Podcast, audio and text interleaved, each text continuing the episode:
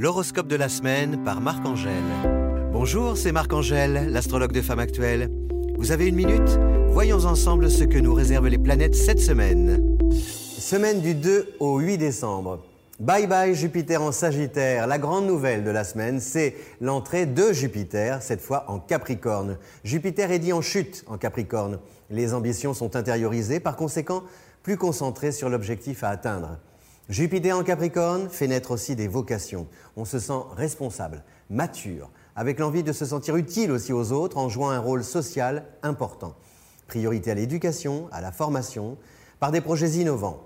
Jupiter accordant ses violons avec la créative et originale Uranus en taureau. Un travail de longue haleine nous attend. Jupiter rejoignant le duo Saturne-Pluton, présent depuis pas mal de temps en Capricorne. En fait, ces trois planètes dites lentes parient sur l'effort, sur la discipline pour inscrire les succès dans la durée. Enfin, Vénus est de la partie, en Capricorne aussi, qui nous incite à jurer fidélité côté cœur par des engagements sécurisants qui renforcent l'union pour que l'amour dure toujours, toujours et toujours. Merci pour votre écoute. Si mon éclairage vous a plu, n'hésitez pas à recommander ce podcast autour de vous et à lui donner une note. Rendez-vous dans une semaine pour un nouveau ballet des planètes.